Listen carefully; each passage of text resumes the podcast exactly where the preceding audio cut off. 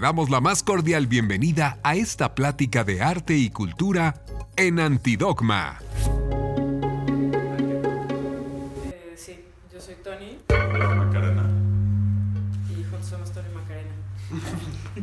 Y justamente ellos van a participar en el abierto mexicano del diseño, eh, pero principalmente queríamos saber con ustedes porque eh, en la investigación que hicimos y todo, notamos que ustedes hablan de la temática queer. Entonces queríamos saber y profundizar un poco más porque es un tema muy nuevo lo queer.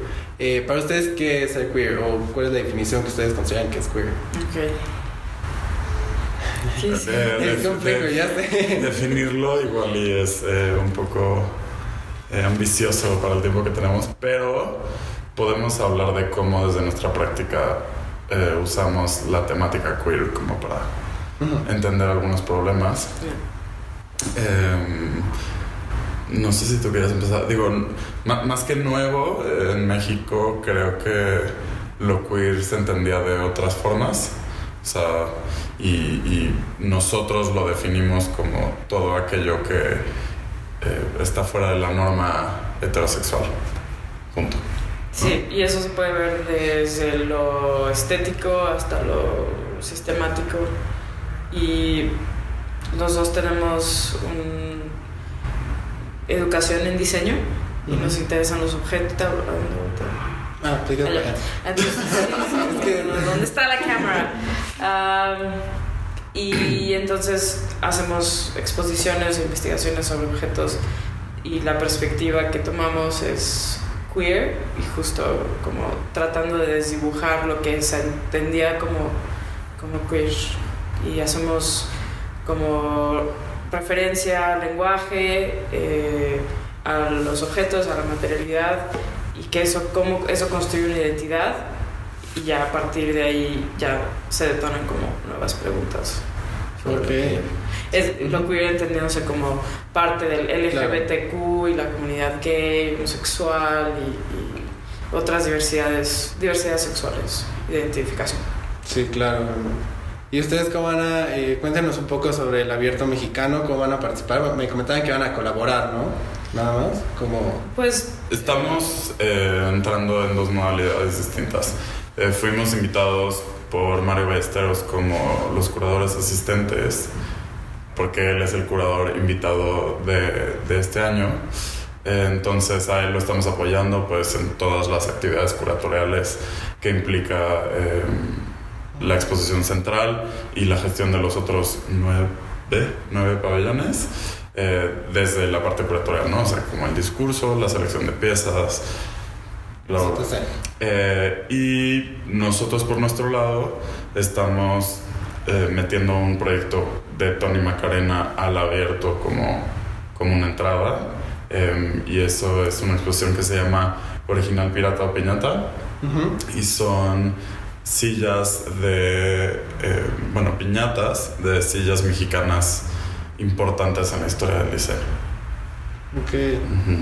sí, otra manera en la que participamos y quizás como la del medio se llama eh, una especie que se llama 24, vein- abierto 24 horas, que es una especie de Pues es uno de los nuevos de los nuevos pabellones. pabellones, al igual que el de novedades, que presenta lo más nuevo en desarrollo de producto, diseño, y el abierto 24 horas son charlas y, y, man- y como, ¿cómo se llaman?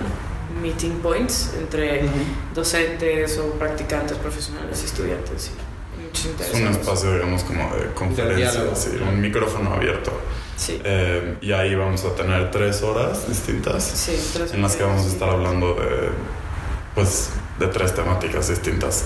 eh, del- de- que hablan tanto de nuestra práctica como de nuestros intereses en el diseño que vemos en, en la- en el, en el tema de este año que escogió.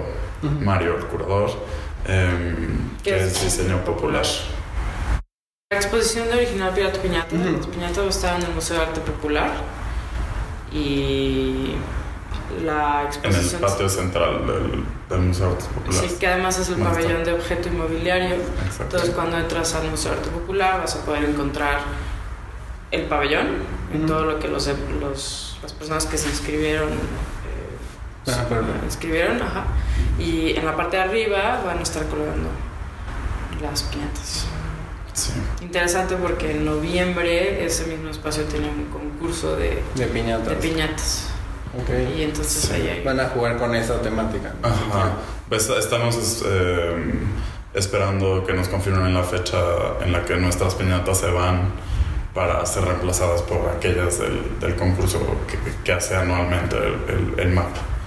Este, entonces pues, sí creemos que es interesante que se esté, que se esté mostrando ahí eh, un proyecto que habla de piñatas, evidentemente. Y, Diseño y artesanía. Centro de y diseño, todo. artesanía. Sí, claro. que- O sea, los, para el público que vaya pudiese ver ese, sí. Ese diseño. como ese Es cambio. un, es un contexto interesante. Em, eso está ahí. Luego, las, el abierto 24 horas va a suceder en. En tres lugares distintos. Ajá. Son tres cantinas en el centro. El Pasagüero, la única y la tercera ahorita se me escapa, pero la información ahorita te la puedo proporcionar. Eh, pero sí, son, son esas dos cantinas en las que principalmente va a suceder toda esa programación. Em, Inicialmente, bueno, el- la idea de tener un, pabellón abierto 24 horas era tener, o sea, la idea de poder vivir o entender lo que es diseño 24 horas, ¿no? Ujú. 24 momentos, un poquito como una guía de, de viaje que te dice, si estás en Ciudad de México 24 horas, ¿qué Sí, hacer? claro. ¿no? Esto es como en caso de diseño, ¿qué hacer en 24 horas? Esto también lo está gestionando Cool Hunter MX. Ok. Y son, va a haber desde desfile de modas hasta debates con Emerge México y What Design Can Do Ujú. y eh, charlas que nosotros mismos vamos a, bueno, charlas y no, medio Ujú. performance. eh, que Donde van a hablar de, Sí. del diseño. Sí, va a ser interesante porque como justo creo que es de las cosas que, que a veces no se encuentran Sí, tan sencillo. tan sencillo. Además, todo el centro histórico va a ser como este eh, lugar para ir a, a vivir el diseño entenderlo y Sí, claro. y Y analizarlo y todo. Mm, como Sí, es, como suele ser el abierto. Ok. Sí. Eh, la exposición central va a suceder en el Museo de Palacio de Bellas Artes, en la sala internacional, y esa va a estar creo que tres semanas. Entonces, bueno, inaugura en el marco de, de hecho, es la exposición que inaugura el festival el 9 de octubre, y, y pues la exposición central de alguna forma es representativa de todos los demás pabellones. Entonces Mm. los pabellones están divididos por disciplina, ¿no? O sea, les contamos un poco del 24 horas, pero hay moda, mobiliario objeto, eh, Digital. comunicación visual, em, ¿qué se me está escapando? Novedades Novedades. y arquitectura. eh, creo que son todos. Este, y entonces la, la exposición central lo que hace es que eh, es, un, es un discurso pequeño del tema que reúne piezas que se van a ver reflejadas en los otros pabellones eh, según general. que tanto la gente haya seguido el tema como guía para, para escoger los proyectos que, que introdujeron este año al abierto. Sí. Claro, de todas las dinámicas que tienen de todo.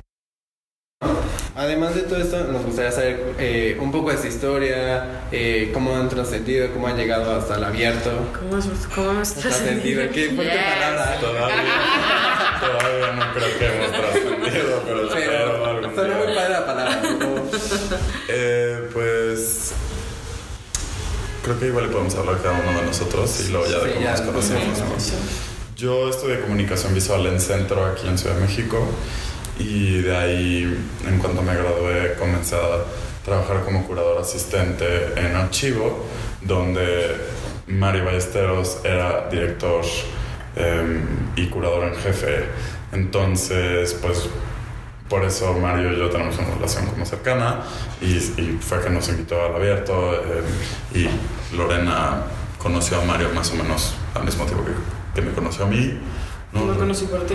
Anda. Fue- pero fue en esas fechas. Em, y después de archivo, em, que, que me salí en marzo de este año,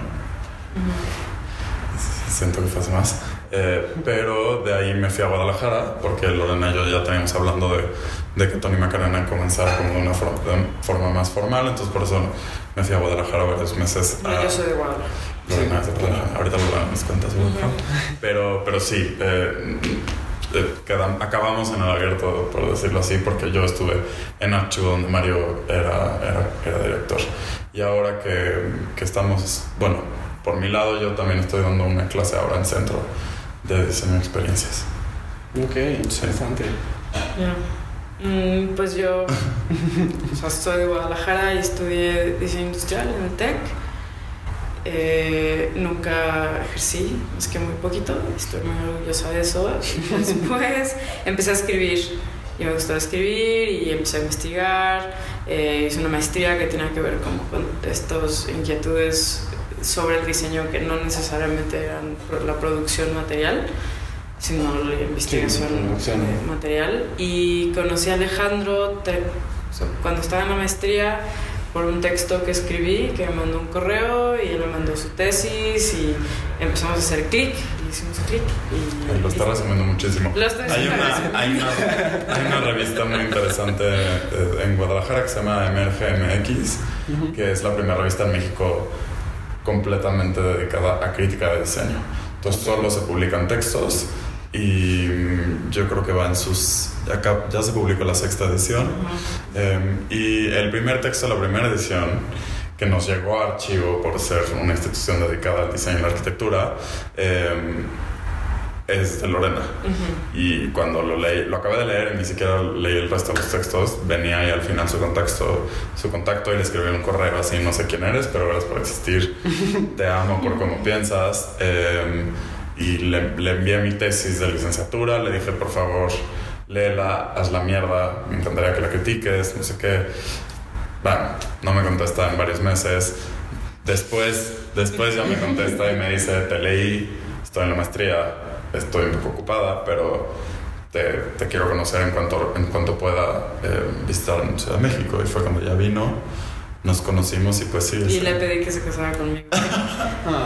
No, básicamente, digo, básicamente en ese tiempo yo traía un proyecto de editor- editorial, ¿no? Para publicar. Y le dije que quería publicarlo y, y comimos y listo. Fue como y todo pasó ahí. Ajá. Así empezó. Así empezó.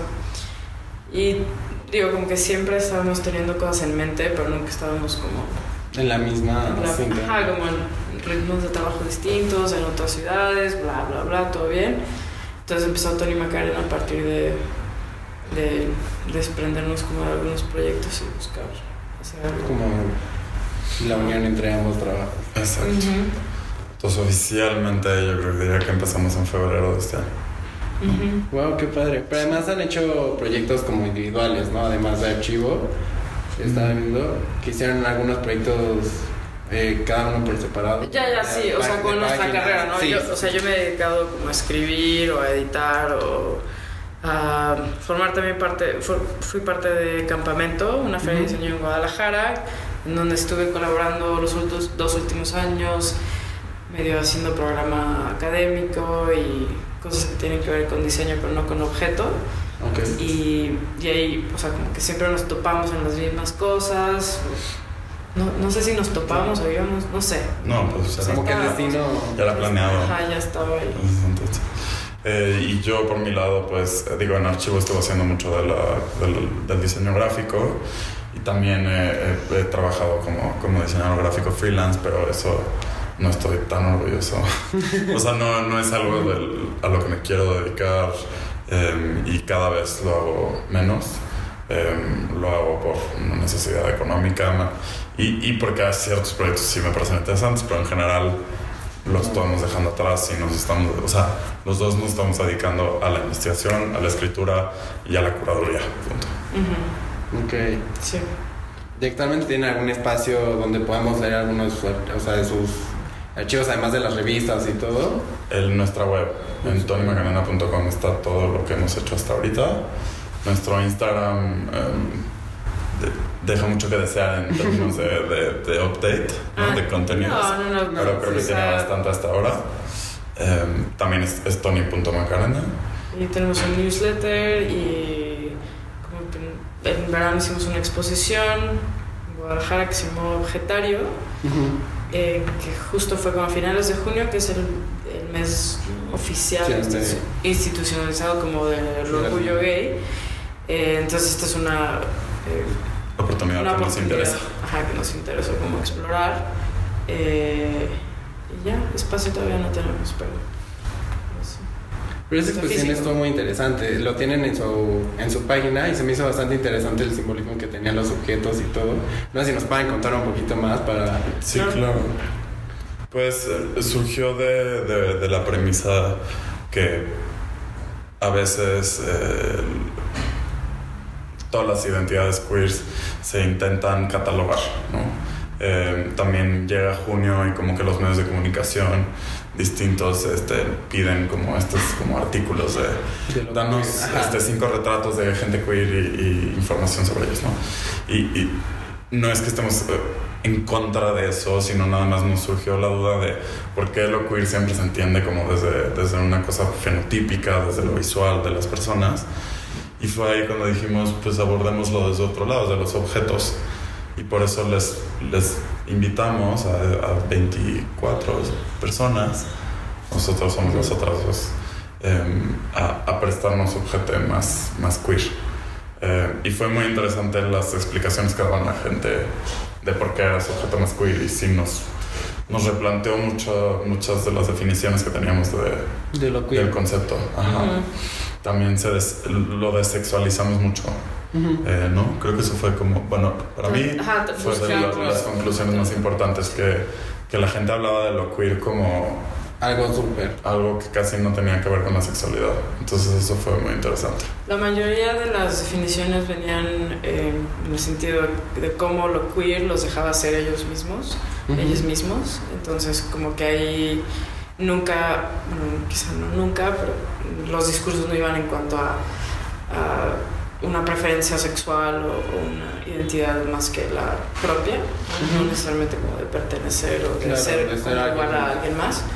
Y esto empezó porque nos encargaron una investigación en Cruz MX sobre, sobre este tema y lo cual nos hizo como Replantearse. o sea, replantear como el, el catálogo, ¿no? De esto que decía Alejandro de, de los fenotipos, de cómo se ven los gays, ¿no? Cómo se ven las lesbianas, cómo se ven los trans, así como todo este rollo que Ujú. suele ser la manera más digerible, pero también la más fácil eh, de que los otros, es decir, la heteronorma, voltea a ver a lo, lo diverso o Ujú. distinto.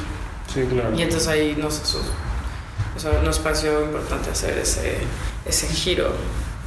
Sí, no, además, eh, algo bastante interesante también es que en la página aparecían todas las historias de todos los objetos y también hablaban de la instalación, ¿no? De todo, cómo fue instalado todo, pues justamente cómo las telas funcionaban como un separador, ¿no? Sí, pues creo que ahí, bueno, no, no estamos de acuerdo en por qué utilizamos la- las, Tenemos dos posturas las ante la posturas museografía. ante la museografía, pero pues... Sí. ¿Quieres? Tiene, tiene una correlación con lo escénico, o sea, con esta cosa de que justo lo queer, eh, cuando es aceptado por, lo te- por la heteronorma, por lo general está en un escenario, ¿no? O sea, es como RuPaul o, o cualquiera de estos como formatos de entretenimiento. Y por eso lo relacionamos como a la cortina teatral. Eh, y por otro lado, yo lo veía un poco como en vez de tener una cortina que tapa, o sea, porque las cortinas pues, crearon para tapar la luz, de est- eh, ahorita pusimos los objetos frente a la cortina, ¿no? Como de alguna forma decir, ya no vamos a tapar esta parte de nosotros, sino que la vamos a poner al Ujú. frente. Y bueno, mi parte del discurso es la que tiene que ver con, o sea, sí el escenario y el performance de la sexualidad propia, relacionado también con el closet y como el closet como concepto, eh, es decir, ¿no? sigue en el closet o salió del closet, significa que a partir de un cierto espacio uno es su ser en manera pública y privada y que no sé, no nos hace Claro. pensar. A mí me hizo pensar como cómo dejar el closet o si dejarlo cómo se deja. Y hay un teórico con el nombre no recuerdo ahorita, pero es como es arquitecto, habla de un espacio entre el cuarto y el closet que se llama el antecloset. Entonces en ese antecloset uno no es necesariamente tan privado ni tan público, está como en un espacio ahí muy gris y creo que lo que al final pasaba cuando llegabas al cuarto, estabas en un, en un espacio oscuro, medio oscuro, alto, que parecía un closet, pero no era un closet, era más como estos espacios donde te pruebas ropa con un sastre, entonces te puedes probar la ropa que tiene también que ver con qué tipo de ropa nos hace sentir de ciertas maneras o el simple hecho de, de vestirse como acto performático es bueno, las eh, cortinas se relacionan con de la parte en la que yo la veo, también está la manera de, o sea, la ropa, la misma ropa y cómo te puedes cambiar de ropa y el espacio eh, funcionaba muy bien para eso. Tenía muy buena, o sea, una luz como muy íntima y el espacio Sí, jugaba o sea, tenía como una alfombra, entonces definitivamente no era como ir a un museo y tocar esos pisos muy fríos y esto era muy, muy íntimo. Creo que ese, eso, ese comentario específico que dices, Tony, el que no se parece a un museo, es parte esencial de nuestra práctica. Eh, no nos interesan los formatos curatoriales, eh, expositivos, expositivos, tradicionales, tradicionales. la verdad es que cuando, cuando decidimos juntarnos fue un poco porque, porque ya las exposiciones de diseño en general nos daban hueva. O sea, dijimos, en serio, no hay nada interesante. Eh, digo, siempre. pero en general la sentíamos súper aburrida. Entonces, por eso también dijimos como hay que, hay que retar un poco la institución y el museo en, en México. También como, creo que, digo, retándonos a nosotros mismos de entonces siempre era como no hay nada, no hay nada, y siempre estábamos juntos y nos, o sea, nos quejábamos y decíamos que no pasa nada y pues simplemente fue como, pues ya, o sea, qué aburridos nosotros ya porque no estamos haciendo nada para entretenernos, ¿no? O sea, como, y eso como en un sentido muy primario, ¿no? Como muy pasional. Ok, pero piensan seguir haciéndolo, o sea, tienen algunos proyectos ahorita en puerta que vayan a hacer. De hecho, vamos a, a, volver a tener una exposición en el mismo espacio en Sono Café eh, para febrero en Guadalajara. Em, de la cual todavía no podemos dar detalles, ah, pero... Exclusiva, No, pero vamos a volver a usar el mismo espacio, lo cual es interesante porque pues eh, creamos como una especie de comunidad alrededor del de ese espacio, ¿no? Incluido con el dueño. Sí, que, em, que, también es queer y... O sea, se dieron cosas muy interesantes en el verano con Objetario que podemos buscar, volver a tocar en, en, febrero. Sí, o sea, estamos, digamos, eh, buscando maneras en las que este formato de llegar a un lugar, invitar a gente local queer a prestarnos objeto más queer, se repita en varias eh, entidades del país, ¿no? O sea, nos interesa ver Objetario Chihuahua.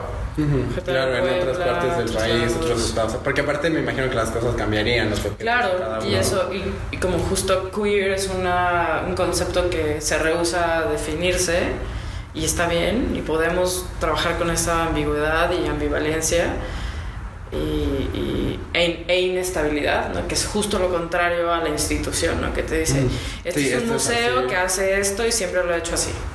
Entonces, si nosotros podemos empezar a retar estos discursos, más bien, si los retándolos, así como otras cosas les retan, y acercándoles también proyectos que, que les reten, eh, es interesante. Sí, claro. Y muy divertido. Y esperemos que tengan como buenos em, frutos. Claro, bueno. O sea, porque sí es divertido, pero también tiene una intención, que es cambiar una conversación, agregarle vocabulario, incomodar a la gente, no querer ver lo que existe y desde una desde un lado donde todo el mundo puede asumir que su identidad es algo distinta a la de otros y que entonces ¿no?